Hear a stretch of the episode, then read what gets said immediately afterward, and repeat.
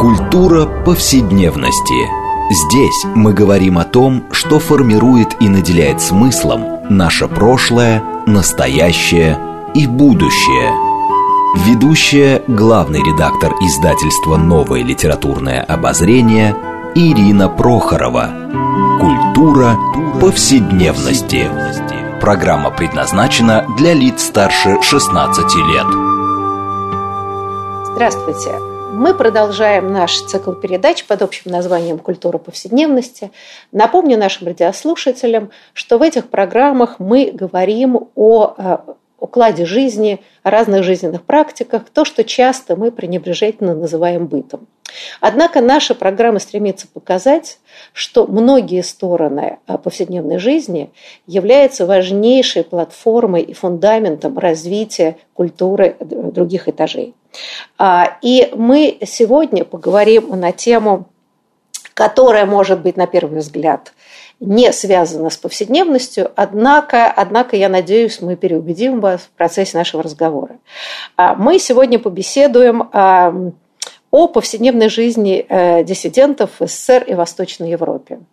А, и, э, как обычно это бывает, ну, программа возникла под влиянием книги, недавно вышедшей, а именно это энциклопедия диссидентства Восточной Европы 1956-1989 год. Это часть большого проекта, э, которая создавалась совместно с обществом «Мемориал» который у нас объявлен нынче властями иностранным агентом, а, и польская правозащитная организация «Карта».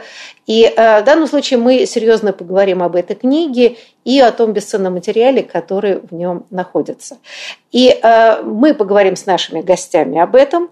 Это прежде всего Александр Даниэль, историк правозащитного движения, член правления общества «Мемориал», который объявлен властями иностранным агентом, и редактор книги «Энциклопедия диссидентства». А, здравствуйте, Александр. Здравствуйте.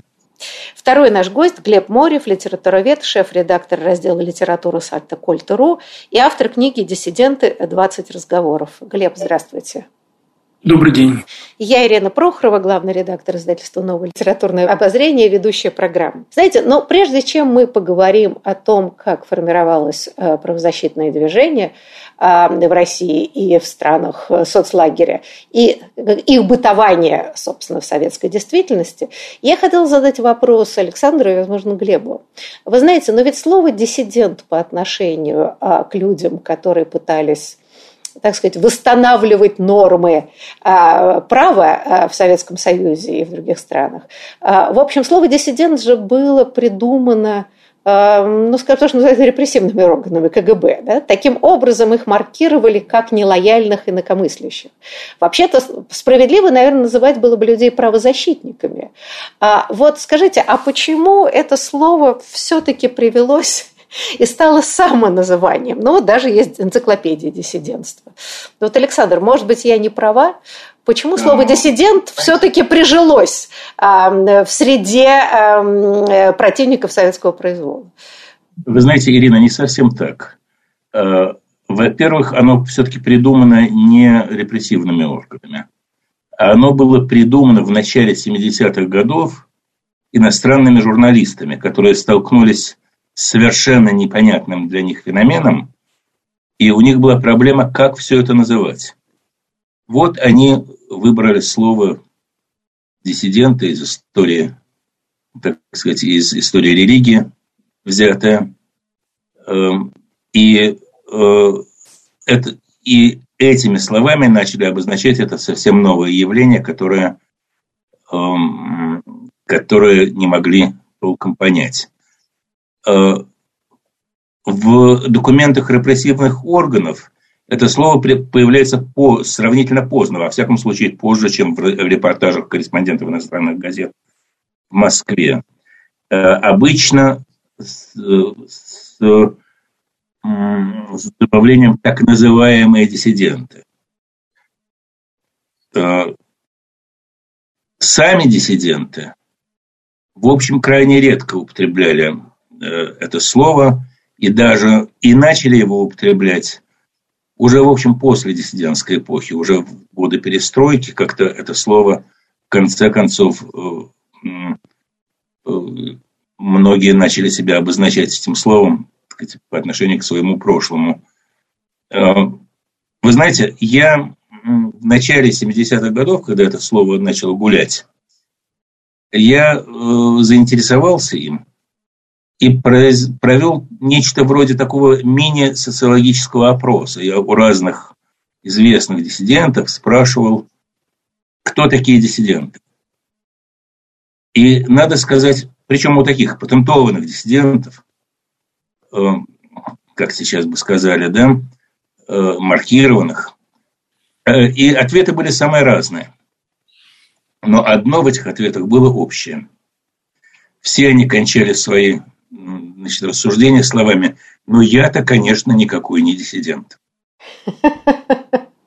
Знаете, ну, честно вам скажу, что читая большое количество материалов, а, и эту энциклопедию, и книжку Глеба Морева, и книгу французской исследовательницы Сильвесье а, «За нашу и вашу свободу», которая написала историю диссидентства в России, а, в общем, на самом деле складывается впечатление, слово само по себе «диссидент», ну, это само название, но все-таки оказалось настолько э, ярким, что так или иначе оно оказалось таким политизированным. Но все-таки э, все-таки идея правозащитника, да, идея защиты прав, оно, мне кажется, ключевое. И ведь Э, действительно ощущение, что именно диссиденты и были настоящими советскими гражданами. Они призывали соблюдать Конституцию Советского Союза.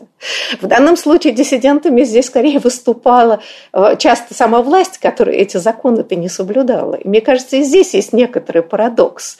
Да, правозащитники были правоверными советскими людьми. Вот Конституция, вот, пожалуйста, мы хотим, чтобы она соблюдалась.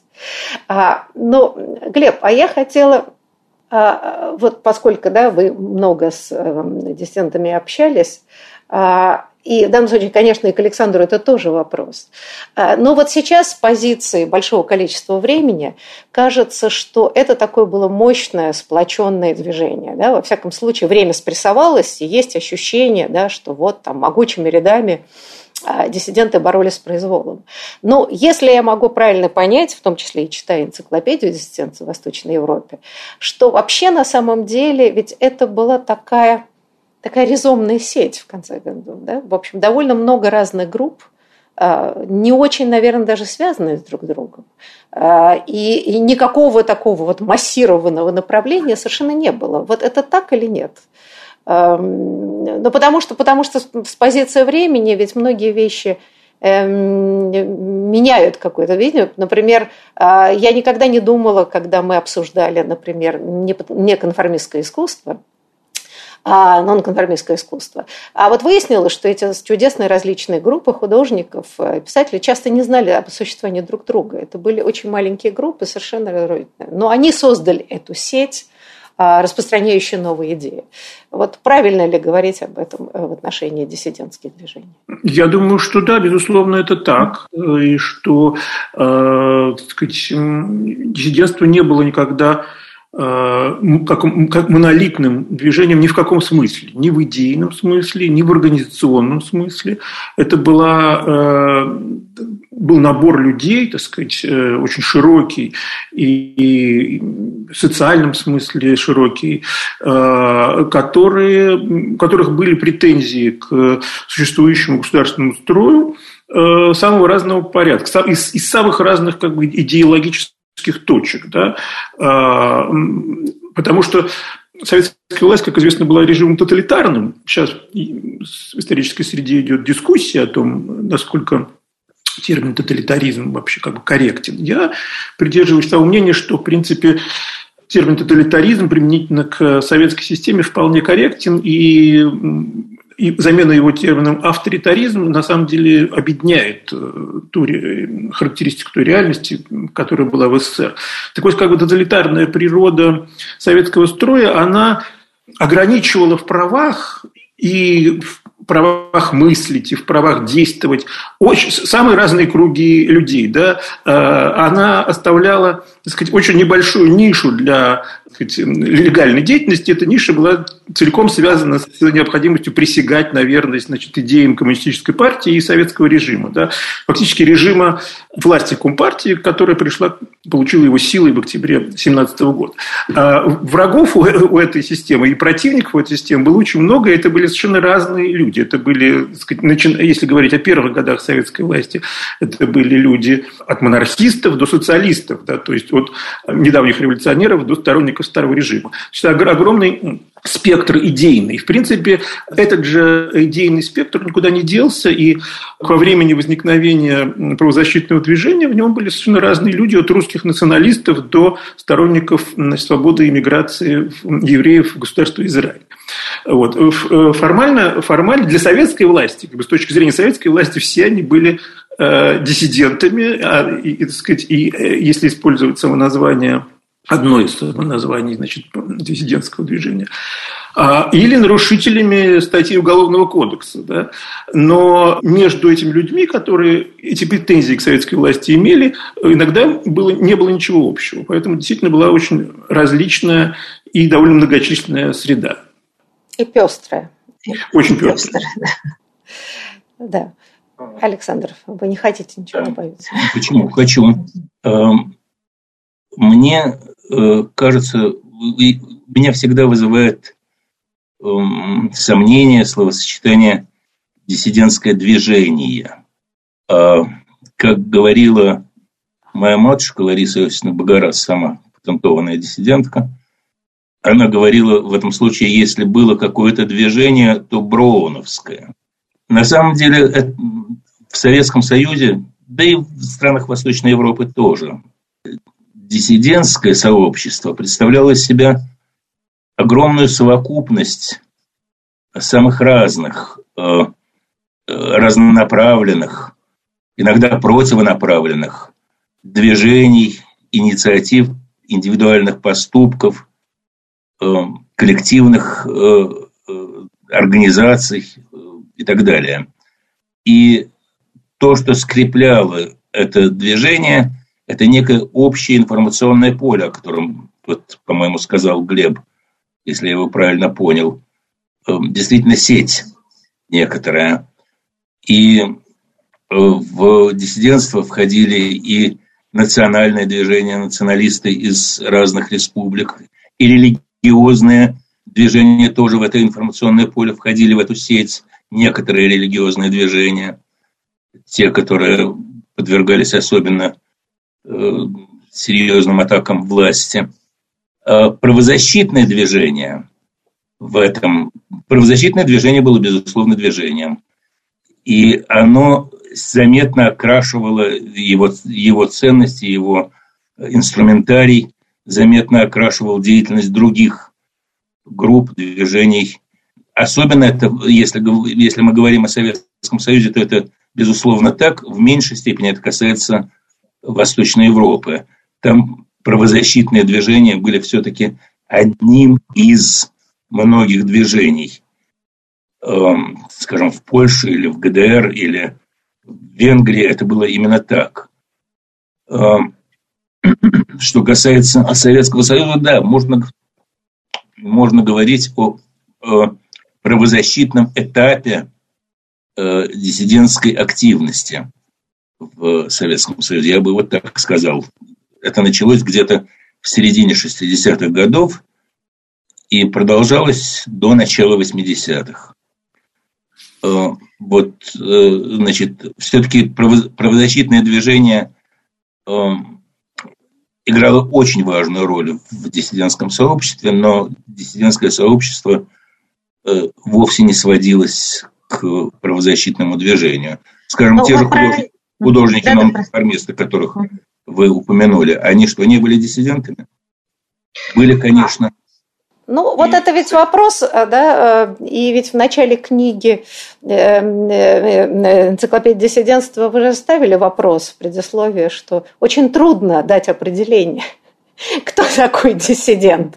А, строго говоря, любой мыслящий человек, который начинал ставить вопросы о, в общем, правомерности тотального контроля над людьми, отсутствие элементарной а, возможности какой-то свободной жизнедеятельности. Даже тут даже часто ведь разговоры не о политических свободах шли, а абсолютной заш э, скованности людей даже в обыденной жизни. Я, например, когда молодым людям говорю, что в советское время, если вы ехали по эскалатору и целовались, например, в обнимку стояли, а вы бы к концу эскалатора получили бы, я не знаю, тысячу э, гневных отзывов от граждан, которые ехали навстречу. Сказали, да? То есть вот э, э, контроль над всей вообще жизнью, поведением и все прочее вызывал, я думаю, большое количество недовольства у людей, которые, может быть, даже вполне считали себя политически лояльными. Поэтому здесь, наверное, действительно сложно определить, где заканчивается граница диссидентства, а где просто есть некоторое недовольство. Я совершенно с этим согласен, да. А, э, я бы даже сказал, что для э, диссидентской активности ключевым словом является не слово «свобода», а слово «независимость». Неодобряемой, а часто наказуемой э, оказывалась любая независимая инициатива. Неважно, на что и как и куда она направлена. Если она независима, если она пытается освободиться от контроля, если она вне контроля, она уже в какой-то степени диссидентская. Ну, Поэтому знаете, и явление же... очень размыто. Да, но ведь на самом деле э, интересно, что вы тоже не могли выйти на Красную площадь протестовать а, против, значит, там, я не знаю, войны в Афганистане или введения войск в Чехословакию. Если вы выйдете на Красную площадь в советское время и крикнете «Да здравствует Коммунистическая партия Советского Союза», в общем, вы рисковали быть арестованы, потому что вас никто, никто не просил выражать солидарность с деятельностью Коммунистической партии, потому как это все должно было быть по разнарядке. Знаете, а я хотела задать еще э, вот какой вопрос.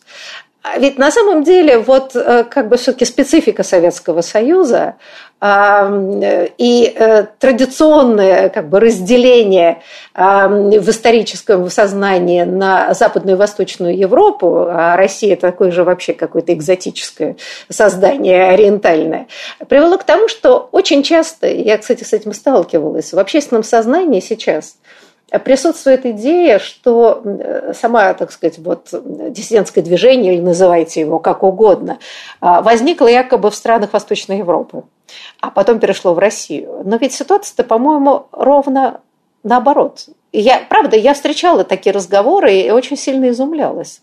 А, а все-таки правильно понимаю, что как раз идея и правозащитного движения, и то, что мы называем диссидентство, это все-таки изобретение Советского Союза, которое дало импульс другим странам. Или я ошибаюсь? Ну, я повторяю, я разделяю эти два понятия, правозащитное движение и диссидентство. Э, первое уже, второе шире. Ну, давайте как шире. Я имею в виду как феномен я не знаю, же э, поведенческие, мировоззренческие. Да, вот, если, если говорить о диссидентстве в широком смысле этого слова, то мне кажется, что это развивалось независимо в разных странах Восточной Европы, независимо друг от более или менее независимо друг от друга. А что касается правозащитного движения, то да, инициатива, по-моему, исходила из Советского Союза, вы правы. Да. Сама, а... сама правозащитная идея была выработана все-таки э, советской, даже уже московской интеллигенцией. А, Глеб, а вот если говорить о ну, вот такой реальной повседневности существования а, диссидентов э, разных групп. А, а вы, беря интервью у многих диссидентов, что, может быть, вас больше всего поразило? Вот вообще как складывалась э, жизнь людей, которые, с одной стороны, где-то там работали в советских конторах каких-нибудь, совсем не обязательно, что все были сторожа и стопники и уходили вообще из социальной жизни э, в знак протеста. А что вам казалось, может быть, наиболее интересным или поразительным в их образе жизни? Да, э, сам, удивительно, конечно, впечатление э, от всех этих разговоров, вот, ну, не столь многочисленных, 20 интервью я провел с самыми разными людьми, э, состоит в том, что, конечно, вот э, точка их э, как бы сознательного тут нельзя сказать вступление, примыкание, так сказать, вовлечен, их вовлеченности какой-то сознательной в э, диссидентское движение, э, как причастность к этому кругу, она же становилась и такой важнейшей биографической точкой, которая, в принципе, изменяла всю траекторию их судьбы. Э, Причем это были очень разные люди очень разное время. Я говорил с людьми, которые Э, будучи совсем молодыми, э, например, Вера Иосифовна Ложкова, человек, произведший на меня очень сильное впечатление вот при личном общении, пожалуй, может быть, наиболее сильный из тех, всех тех людей, с которыми я общался. Э, а совсем молодой девушкой в конце 60-х годов, во второй половине 60-х годов, примкнула к движению, связанному с подписанием писем, составлением э, э, белой книги по делу Синявского, э, по делу Гинзбурга, Гинзбург связан с делом Синявского и Даниэля.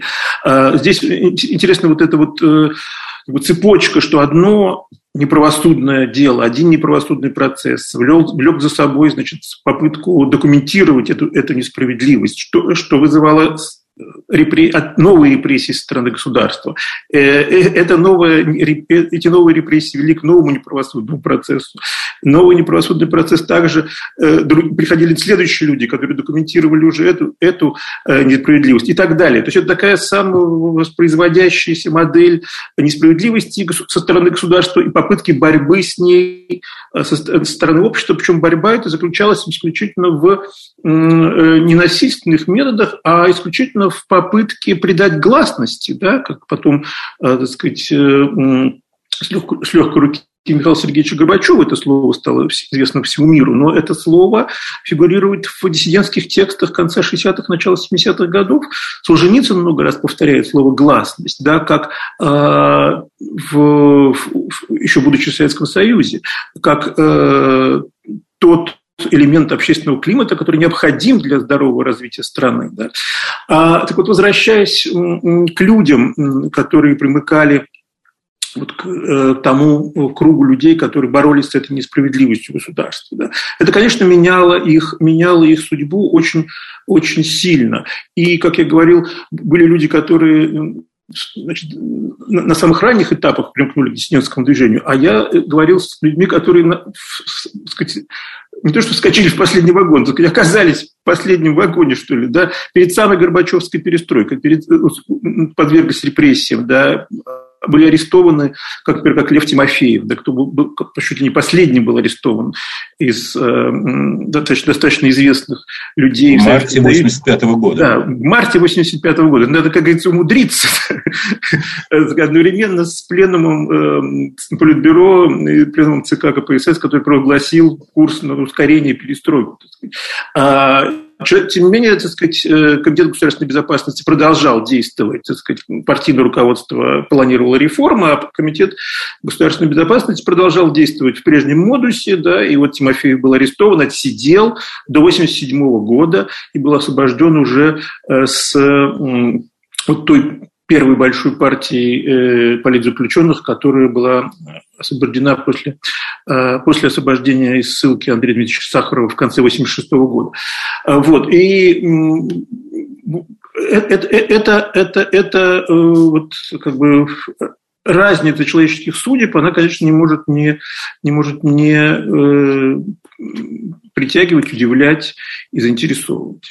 Вот мы вынуждены на самом интересном месте, как обычно, прерваться на перерыв. А, пожалуйста, не переключайтесь. После перерыва мы продолжим разговор о повседневной жизни диссидентов СССР и Восточной Европе.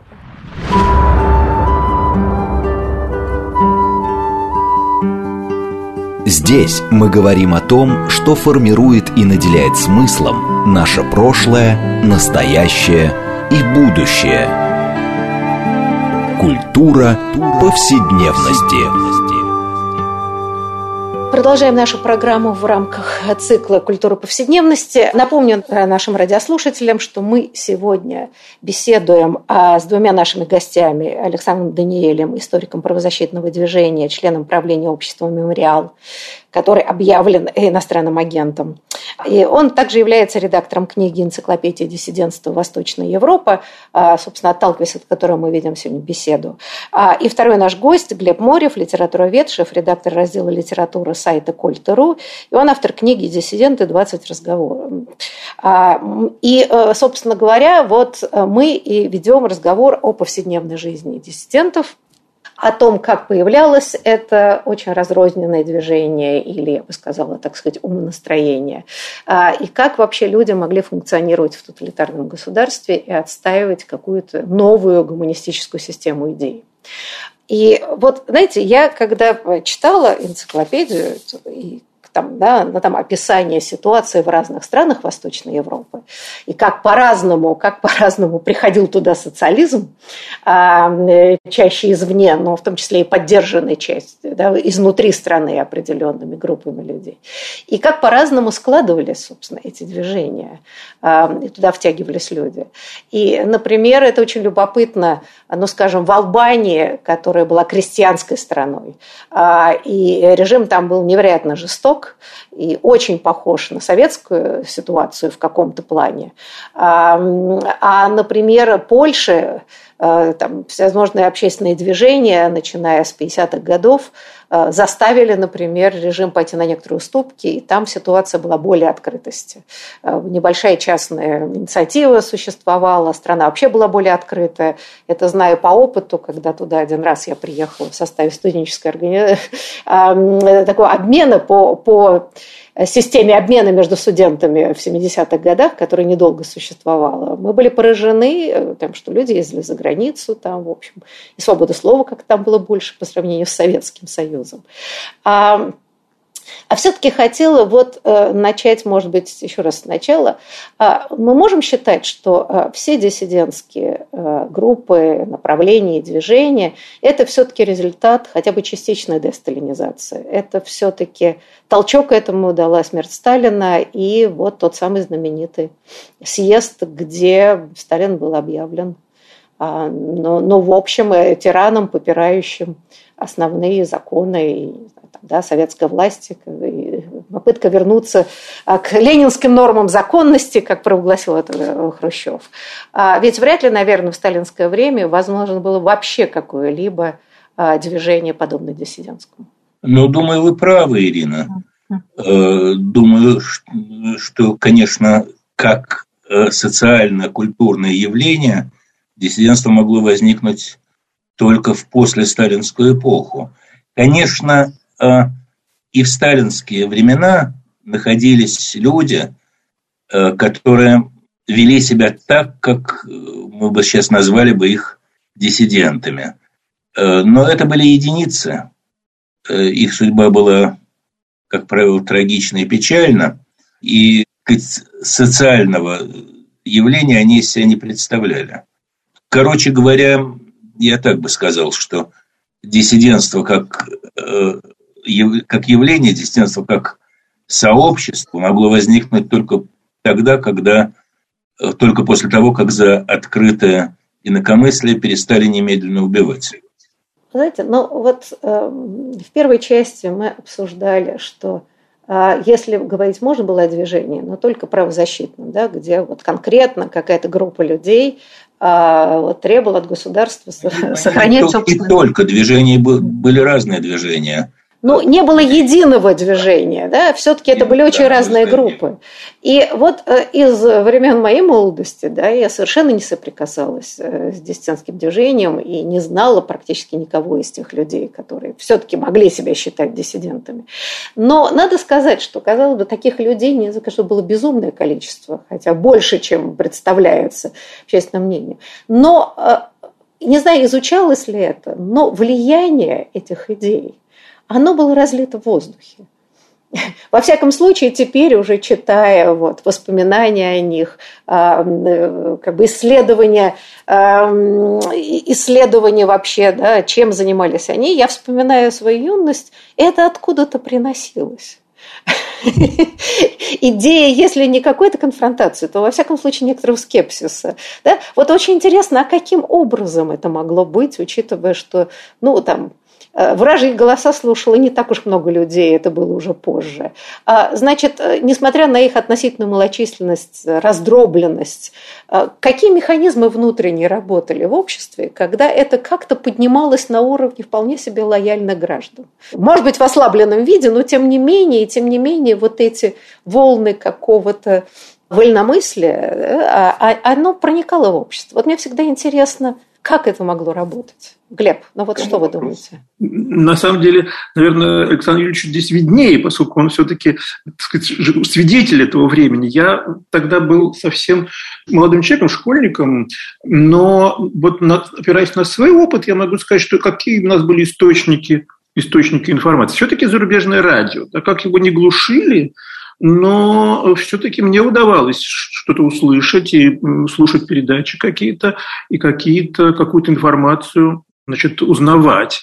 Потом это все-таки сам издат, важнейший институт, тесно связанный с диссидентством в широком смысле, да, поскольку, например, там уже в там, девятом-десятом классе я э, уже, да и даже раньше, в общем, восьмом, с восьмого класса я уже читал э, что-то из э, не столько вот буквально сам из дата, сколько из там из дата. Да, это тоже две разные вещи. Может быть, слушателям надо объяснить, да, что сам из дат – это те неподцензурные тексты, литературные, общественно-политические, публицистические, которые распространялись на территории СССР путем изготовления машинописных копий, да, то есть какие-то граждане э, печатали э, эти тексты в технически возможным для них э, количестве экземпляров. И известная строчка из песни Галича, знаменитая «Эрика берет четыре копии», да, она, она вот, Эрика – это марка Э, пишущей машинки, печатной машинки. Да.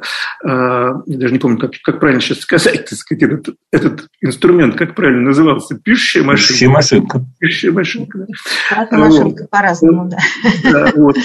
Эта пишущая машинка, значит, марки Эрика, она э, могла э, изготавливать в одну закладку изготавливать четыре экземпляра машинописного текста. Да. И вот эти люди изготавливали несколько закладок, и там, сказать, как пределах там, нескольких десятков экземпляров такие тексты могли не, значит, непоцензурно, беспрепятственно распространяться на территории. На папиросной бумаге Эрика брала 8 копий. Да, если сделать тонкую бумагу, то, видите, в два раза больше. Значит, вот такие как бы, тиражи непоцензурной э, словесности, литературы в СССР. Это, это сам издат. Э, так, так, такими, такими э, путями распространялись э, произведения, которые теперь входят в канон вот, именно, именно. Печатали Реквием Ахматовой, Раковый корпус Солженицына, огромные романы. Творение Бродского. Стихи Бродского и так далее.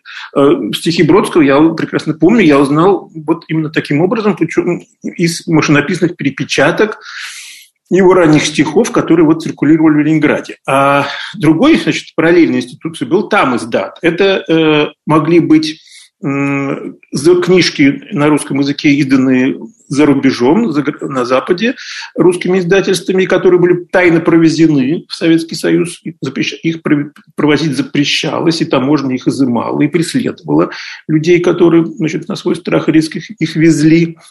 А это, и, и это могли быть копии, ксерокопии или фотокопии этих книжек, которые тоже попадали в СССР. Я помню, что роман Василия Аксенова «Ожог» и «Остров Крым» теперь всем известные да, классические произведения, я впервые прочел в такой фотокопии. Это были фотографии книжных, книжного разворота на одной, на одной фотографии и вот на одной картонке фотографической было две страницы, то есть разворот книжки, и вот такая толстая пачка фотографий была перефотографирована книжка, изданная издательством «Ардис» в Америке. Это называлось «Там издат». Вот. Э, Слушайте, да, вы знаете, я просто, да, э, вот э, я всегда думала про там издат и сам издат. И, кстати говоря, два года назад была замечательная конференция, посвященная юбилею Ардиса. И надо сказать, если посмотреть на этот список, э, то, что издавал Ардис, то, что было запрещено в Советском Союзе, иногда вот задаешься вопросом, ну какой ерундой занималась советская власть, запрещая замечательных писателей, которые все равно теперь действительно в обойме, в основной обойме, которые читают, прославляют. Э, и, и теперешнее э, значит, государство объявляет, вот, ставит на щит. Меня всегда поражает, я человек наивный. В том-то а... дело, что советскую власть погубила ее тотальность, на самом деле. Это тотальный характер, тотальность ее запретов. Не а, борьба с Солженицыным, а борьба с Сашей Соколовым. Да, да, и с Бродским.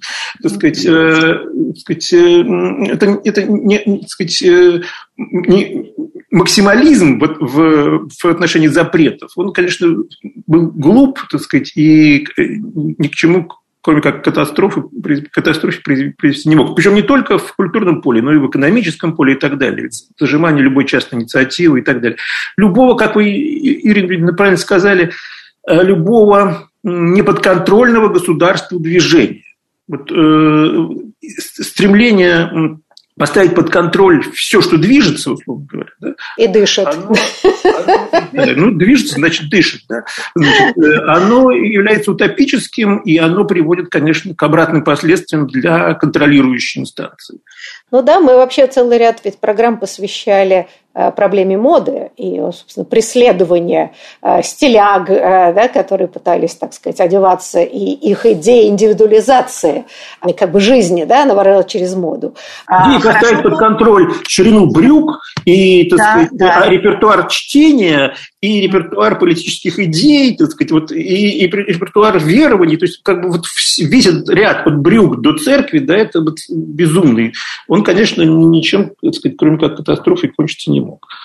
Кстати, я-то думаю, что правозащитное движение родилось именно в контексте преследования культуры. Конечно. Ну, надо вспомнить здесь, что правозащитное движение началось э, с репрессий, которые обрушились на двух писателей, на э, Андрея Синявского и Юлия Даниэля, вашего отца. А, и их процесс, в общем-то, стал э, процесс над ними. Они были обвинены в том, что они не, как бы не без разрешения государства под псевдонимами печатают свои тексты на Западе. Да? А, с конца 20-х годов э, для советского писателя факт публикации его текста на русском языке на Западе без э, санкций советского государства являлся криминальным. Это было криминализовано.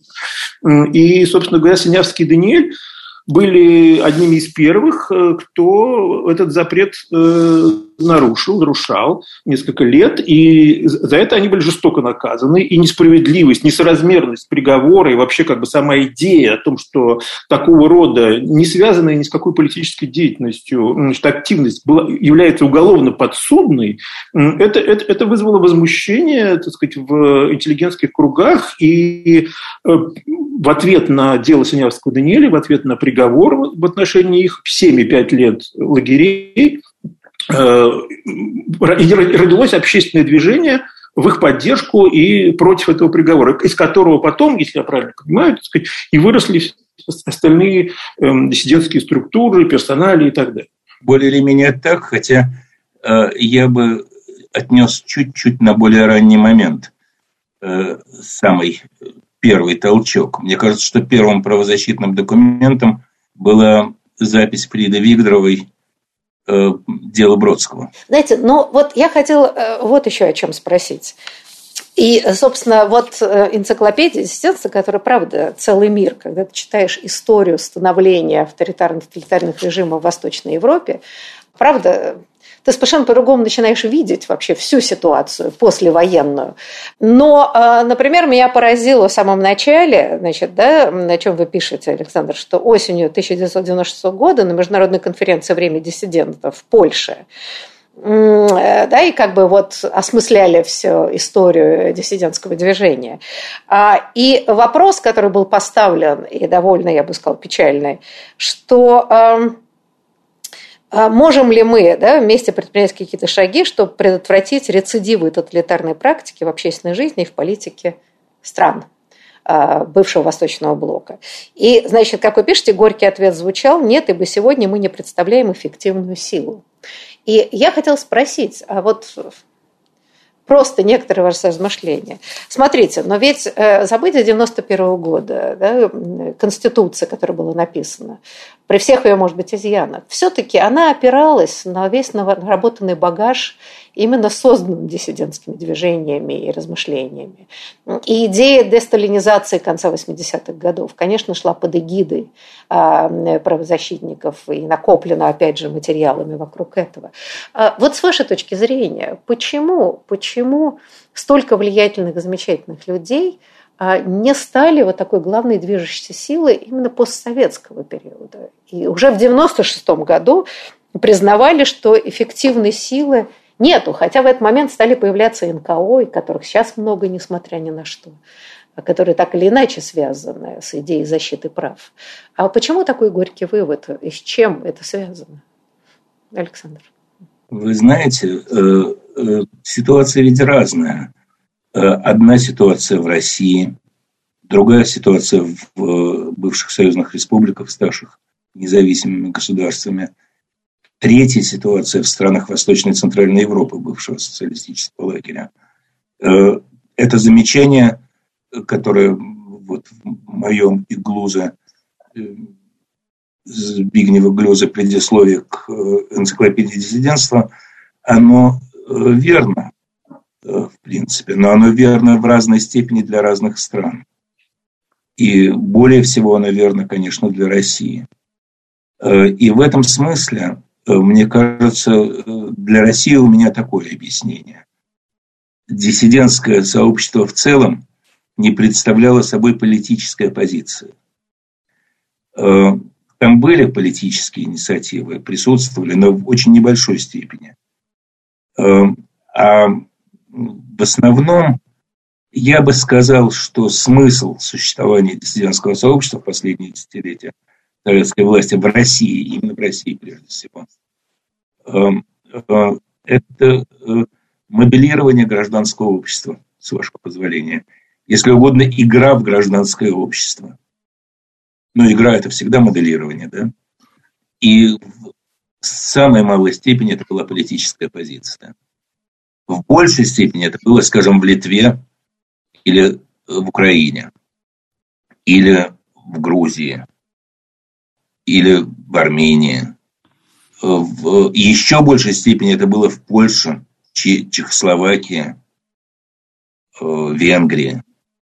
И мы видим, что в этих странах диссиденты все-таки играли значительную роль в пост, э, в постсоциалистической политической жизни. Э, из э, диссидентской среды выходили президенты этих стран, там Арпад Гёнц в э, Венгрии, Васлав Гавел в Чехословакии, в Чехии, в Чехословакии, а потом в Чехии, да, а Валенса в Польше. И посмотрите, сейчас очень пестрая политическая жизнь в Польше, например, да, но, в общем, э, очень многие польские политики, почти, да почти все крупные польские политики, это выходцы из э, среды, ну, в Польше не было в ходу слова диссиденты, вот из среды вот этой вот оппозиции, зарождавшейся в 60-е, в 50-е еще годы в этой стране. В России этого не произошло просто потому, что политических интенций у советских диссидентов э, было мало. У некоторых из них э, были политические мотивации, но у некоторых, у немногих. А в целом нет, это не была политическая позиция. Ну, это как, э, да, о чем писалось, что скорее этическая позиция была. То есть это идея гуманизации общества, а, идея правового сознания, которое должно проникнуть, и таким образом происходит реформирование. Но э, мне представляется, что эти идеи становятся сейчас опять очень важными. И э, в данном случае ну, может быть, именно ровно потому, что этот консервативный поворот, который мы сейчас видим, и попытка опять какой-то части, может быть, государства определенных структур, опять пытаться контролировать все на свете, ну там, там, я не знаю, сажать людей за ловлю покемонов в церкви, какие-то вообще мелочи, совершенно не имеющие никакого отношения к реальным э, преступлениям.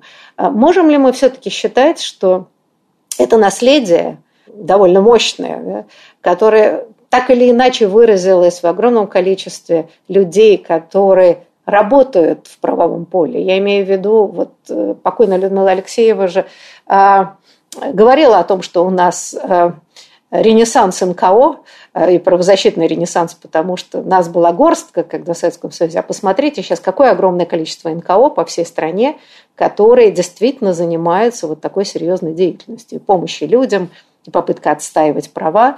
А можем ли мы считать, что это наследие такое долгоиграющее. Безусловно, безусловно, конечно, это наследие того, того задела, который создан правозащитным диссидентским движением э, в СССР и Восточной Европе.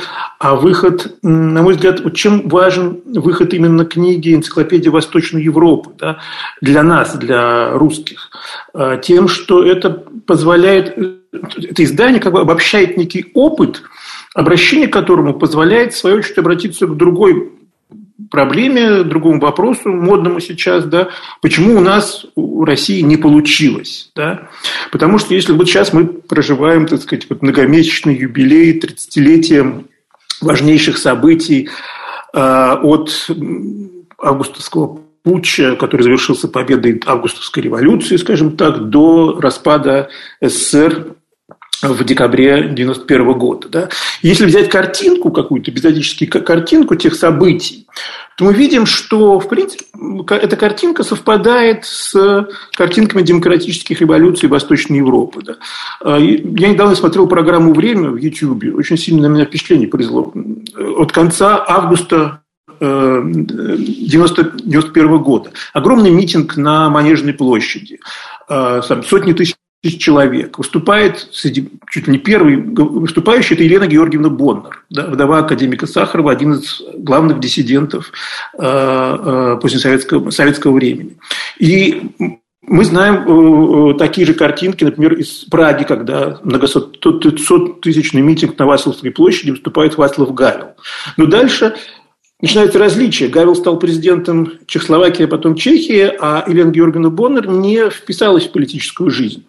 И вот э, материалы этой книги должны позволить нам сделать какие-то выводы, какие-то понять те причины, по которым э, диссидентство в, в России оказалось не востребованной в политическом поле, отчасти об этом говорил Александр Юрьевич, а в Восточной Европе этого не случилось.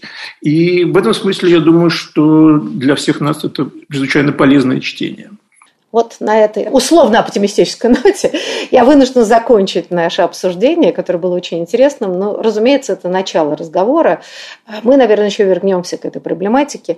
А сейчас я хочу поблагодарить наших гостей. Большое вам спасибо. И что ж, будем надеяться, что все-таки мемориал отстоит свое право на существование. Это важнейшая организация, которая сохраняет память о прошлом и позволяет нам да, создавать более светлое, правовое и справедливое будущее. Спасибо. Спасибо. Спасибо.